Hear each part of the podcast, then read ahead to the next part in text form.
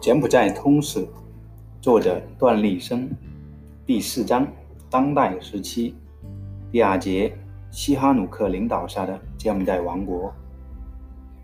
一九四一年，柬埔寨王柬埔寨国王莫尼旺逝世，其侄西哈努克登上王位，年方十九，从此开启了他漫长的政治生涯。莫尼旺国王之死，跟法国殖民主义者。脱不了干系。一九四一年，法国背着柬埔寨和泰国签署了一份协议，把上高棉的马德旺、斯苏封、暹粒三省割让给泰国，等于将柬埔寨北部三分之一的国土白白送给泰国。这对柬埔寨来说不是奇耻大辱。莫尼旺国王被活活气死。当时正在学校读书的西哈努克与高棉同学一道举行国殇，表示表现出。极大的爱国热情。西哈努克即位后，勤政爱民，年纪轻轻就被老百姓称为“父王”。这一方面是因为柬埔寨历史上长期形成了尊崇王室和神权的传统。从扶南时期开始，王权和神权就紧密地结合在一起。神是天上的王，王是地上的神。无论是婆罗门教，或是后来流行的佛教，都把尊王敬神的理念传播给民众，甚至使其成为他们精神传承体系中的一种基因。故一般民众世世代代尊崇国王、迷信国王、依赖国王。另一方面，西哈努克本人也经常深入民间，访贫问苦，施舍财物，深得民众拥护。所以，作为国王的西哈努克，在柬埔寨民众中一直有较好的口碑。一九四五年三月，日本解除了法国驻柬埔寨军队的武装。西哈努克认为，摆脱法国殖民统治的时机已经到来。三月十三日，宣布柬埔寨独立，向世人宣告法国对柬埔寨长达八十年的保护终结。然而，日本人并不喜欢西哈努克，任命柬埔寨亲日派山玉成组成自治政府。山玉成。担任首相之务，把西哈努克架空。好在这段时间并不长。一九四五年八月十五日，日本战败投降，法国人重新回来，山玉成被流放法国。一九四五年十月，法国恢复了对柬埔寨的殖民统治。柬埔寨举国上下要求实现国家独立的呼声日益高涨。为此，西哈努克于1953年上半年相继访问了法国、美国、日本、泰国，争取国际舆论支持柬埔寨独立。在全世界声讨殖民主义浪潮的徐检下，法国殖民主义不得不妥协。9月3日，法国宣布给予柬埔寨完全独立和主权。11月9日，柬埔寨国王、柬埔寨王国正式独立，由此翻开了。由西哈努克领导的柬埔寨王国的历史，在一九五四年日日内瓦会议上，与与会国承认柬埔寨的独立，同时规定柬埔寨必须在一九五五年举行全国大选。为了迎接柬埔寨大选，顺利恢复宪政，实现西哈努克自己的政治理想，进一步深入参与政治活动，西哈努克于一九五五年三月三日决定将王位让与其父。诺尔敦·苏拉马里特，他自己改称西哈努克亲王，因为在君主立宪制的宪法制约下，国王的活动受到很大的限制。同年四月七日，由他担任主席的人民社会主义同同盟成立。人民社会主义同盟的政治纲领是国家、佛教、国王三位一体，竞选口号是独立、中立、和平、民主、廉洁。主张在柬埔寨实行政治、经济和社会的全面改革，因此，人民社会主义同盟获得了柬埔寨各阶层民众的拥护，许多小党纷纷加入人民社会主义人民社会同盟。在一九五五年九月举行的大选中，人民社会同盟获得百分之八十二的选票而全部国民议会议席，成为最大的执政党。西哈努克担任主席的人民社会同盟每半年。举行一次全国代表大会，来决定国家的重大问题。为了进一步协调人民社会同盟与政府的关系，1957年1月召开了人为人民社会同盟第四次全国代表大会作出决议。人民社会同盟代表大会是国家的决策机构，而政府的国民议会的职能就是讨论、批准和执行人民社会同盟代表大会所做出的决议。西哈努克将自己的政治理念称为佛教社会主义，在佛教的信仰和君主制的体制上实行社会主义式的政策，同时在外交上声称中立和不结盟。在当时美苏两大集团处于冷战的国际情势上，柬埔寨成为美苏双方都在争取的对象，不能同时获得东西两大阵营的经济援助，并在邻国越南和老挝陷入内战时独善其身势力，维持了国内的稳定。西哈努克还成立了高棉王家社会主义青年联盟，并担任该联盟主席。该联盟号称是一个全民各阶层的团结组织。不规定入盟成员条件，但政治上必须无条件拥护执行西哈努克的主张，拥护君主体制。该联盟很快发展具有五十万盟员的庞大的政治组织，成为人民社会同盟的有力助手。一九五三年，柬埔寨独立后颁布了第一部宪法，这部宪法基本上沿用了西哈努克国王于一九四七年五月五日颁布的王国宪法，但做了一些修改和补充。宪法规定，柬埔寨王国实行君主立宪和三权分立的政治体制，明确了国王的地位和职权，划分了议会两院的权限和组织方式，对王国政府的产生、组成、职权、职责、权利作出规定。一九五五年九月，议会又通过了宪法修正案，对一些条款进行修改，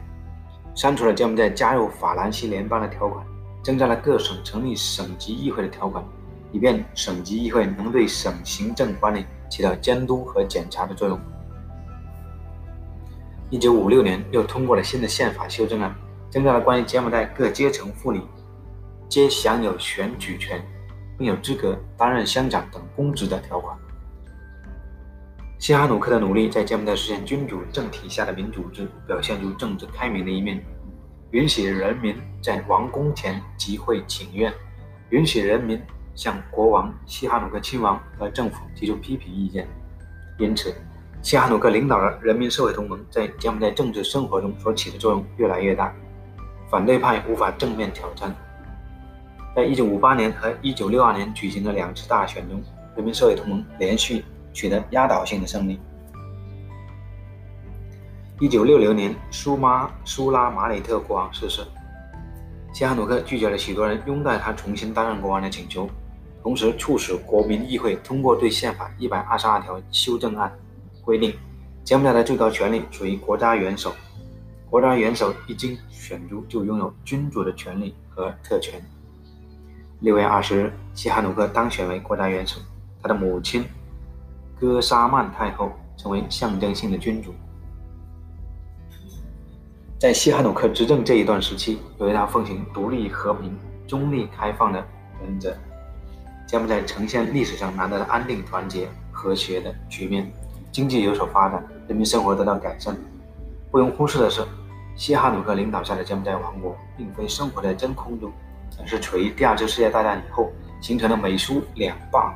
主宰世界的政治格局之上。美国为首的帝国主义阵营和以苏联为首的社会主义阵营全面对抗，进入冷战时期。一九四七年三月，美国抛出杜鲁门主义，标志着以抑制苏联为首的社会主义阵营为目的的冷战政策出笼。马歇尔计划的实施挽救了西欧面临崩溃的资本主义制度，阻止了社会主义势力在西欧的发展。美国还通过签订各种军事条约，扩充自己的军军事力量，建立起军事同盟组织。一九四七年，美国与一些拉美国家签订共同防御条约，拼凑了一个泛美联盟。一九四八年，将其改称为美洲国家组织。一九四九年四月，成立北大西洋公约组织。一九五一年八月，和菲律宾签订美菲共同防御条约。九月，签订美澳新三国安全条约和美日安全条约。这些军事同盟的建立，意味着对苏联实施包围的全球全球战略已经形成。苏联方面当然也不甘手束手待毙。苏联加强与东欧民主国家单边和多边联系，建立起社会主义阵营。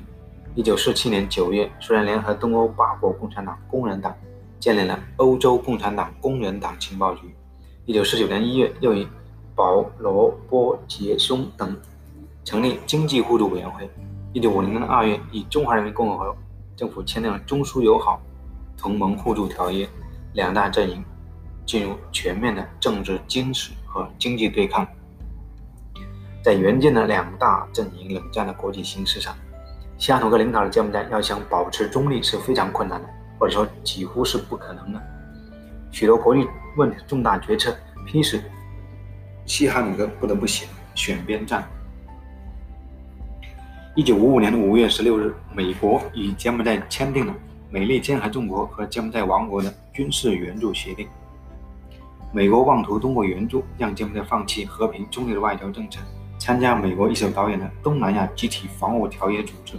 成为东南亚反共反人民同盟组织中的一员。西哈努克依然保持中立态度不变。一九五六年一月，西哈努克去菲律宾进行国事访问，美国又对他施压。胁迫他放弃中立政策。西哈努克回国后，立即在机场发表声明，重申柬埔寨的中立立场不变。二月，他首次出访中华人民共和国，置美英等国警告于不顾。在访问中国期间，加深了对社会主义中国的认识。在中柬联合公报中，赞同以和平共处五项原则为构建两国关系的准则。美国对此十分恼怒，宣布停止对柬埔寨的军事经济援助。十九世纪五六十年代，中华人民共和国为打破美国对华遏制和孤立的政策，避免柬埔寨被纳入美国的反华包围圈，努力和西哈努克交朋友。用西哈努克自己的话说：“共产党人节制了对我的批评，有时还恭维我，这些恭维触动了我的心弦。”一九五八年七月，柬埔寨与中国建立了外交关系。一九六零年十二月，签订了中柬友好和互不侵犯条约。中国不但给予西哈西哈努克政治上的支持，还提供经济援助。一九五六到一九六九年间，中国向柬埔寨提供了两亿元的经济援助和三千六百万元的军事援助。中国领导人会见西哈努克十余次，这在中国与东南亚国家交往中是罕见的。美国对待西哈努克的态度，恰恰与中国形成鲜明的对照。早在1953年，西哈努克亲自访美的，亲自访问美国，寻求美国支持，他从美从法国殖民地统治上获得独立的时候，就遭到了美国国务卿杜勒斯的冷遇，这使西哈努克难以释怀，一辈子都不能忘记。二十世纪五六十年代，美国对美国通过泰国和南越政府在边境挑起冲突。污蔑柬埔寨支持柬埔寨内部反对势力组织武装部队，企图推翻西哈努克政府。一九五六年三月三十日，西哈努克辞去首相职务，亲敌继任首相，组成新内阁，表示继续执行中立政策。四月二十一日，召开了人民社会同盟第三次全国代表大会，作出决议，其内容包括：柬埔寨应严格保持中立。不参加东南亚条约组织和其他军事集团，同意和苏联、波兰建交，同意接受社会主义国家的经济援助。在这种情况下，美国不得不做出一些妥协，宣布恢复给柬埔寨的美援助。越南、泰国也开放了与柬埔寨边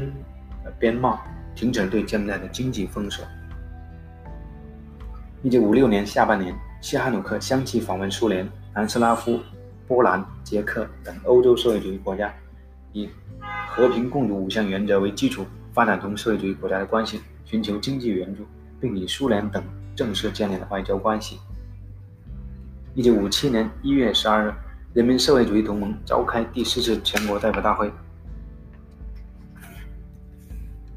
通过了一个正式的和永久性的中立法案，将柬埔寨定位为中立国，以后又将该条。写入柬埔寨的宪法。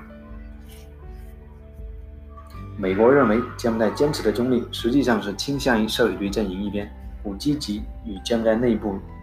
积极在柬埔寨内部培植亲美势力，多次策动颠覆活动，制止南越和泰国在边境进行军事骚骚乱，结果都遭到失败。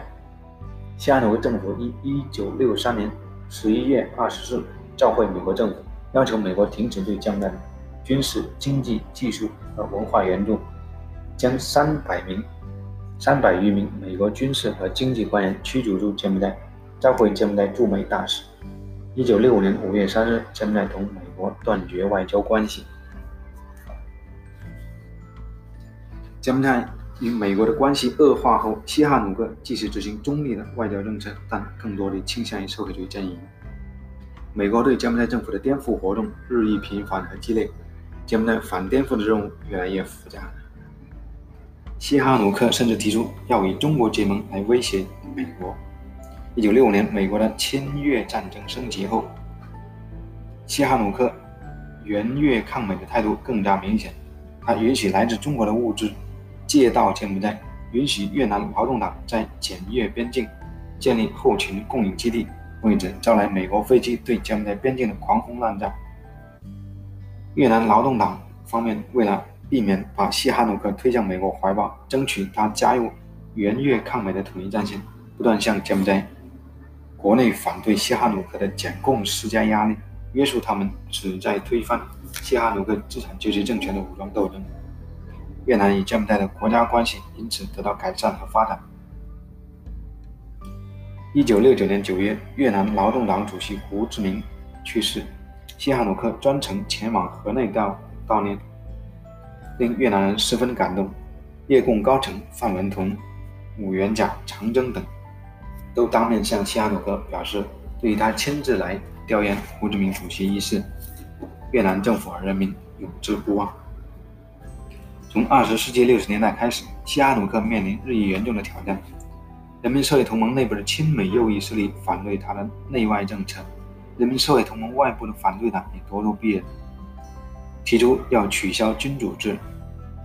柬埔寨共产党的力量亦在不断的发展壮大，控制了柬埔寨东北部地区。一九六六年九月十一日，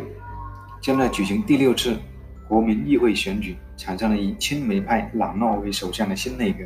但是由西哈努克。西哈努克派与朗诺集团之间的矛盾激化，朗诺承受不住巨大的压力，遂于1967年4月29日辞去首相职务。西哈努克再度出任首相，重组内阁。1968年以后，在美国暗中支持下，人民社会同盟内部及军队系统反对西哈努克的呼声甚嚣尘上，局势动荡，使西哈努克政府面临许多困难。一九六九年七月二日，柬埔寨恢复了与美国断交了的四年、断交四年的外交关系，但美国仍旧不停地向西哈努克施加压力。一九六九年八月，朗诺重新上台，担任首相兼国防大臣，斯里马达亲王出任副首相兼内政、安全、国民教育和宗教大臣。柬埔寨王国政府几乎被亲美右翼势力所掌控。经斯里马达提议。并获国民议会批准通过了一项提案，废除国家对银行和外贸的控制。这一举措将削弱国家在金融和外贸方面的主导权。西哈努克为了阻止这一提案实施，于1969年12月27日以人民社会主义同盟主席的身份召开人民社会主义同盟代表大会，对国民议会提案进行否决，这给亲美右翼势力一个打击。1970年1月。西哈努克因病去法国治疗，携妻子和前首相宾奴亲王同行，在巴黎遇见正在法国治病的朗诺。朗诺见有机可乘，立即潜回金边策划政变。在美国的支持下，朗诺斯里马达集团于1970年3月18日发动军事政变，由他们控制的国民议会宣布取消对西哈努克亲王作为柬埔寨元首的信任，改由。国民议会主席郑兴担任国家元首，实权掌握在朗诺手中。就在政变的同一天，西哈努克由巴黎飞墨西哥，飞莫斯科。三月十九日，又从莫斯科飞北京，受到中方的热情欢迎。从此，西哈努克留在北京，领导柬埔寨的抗美救国斗争。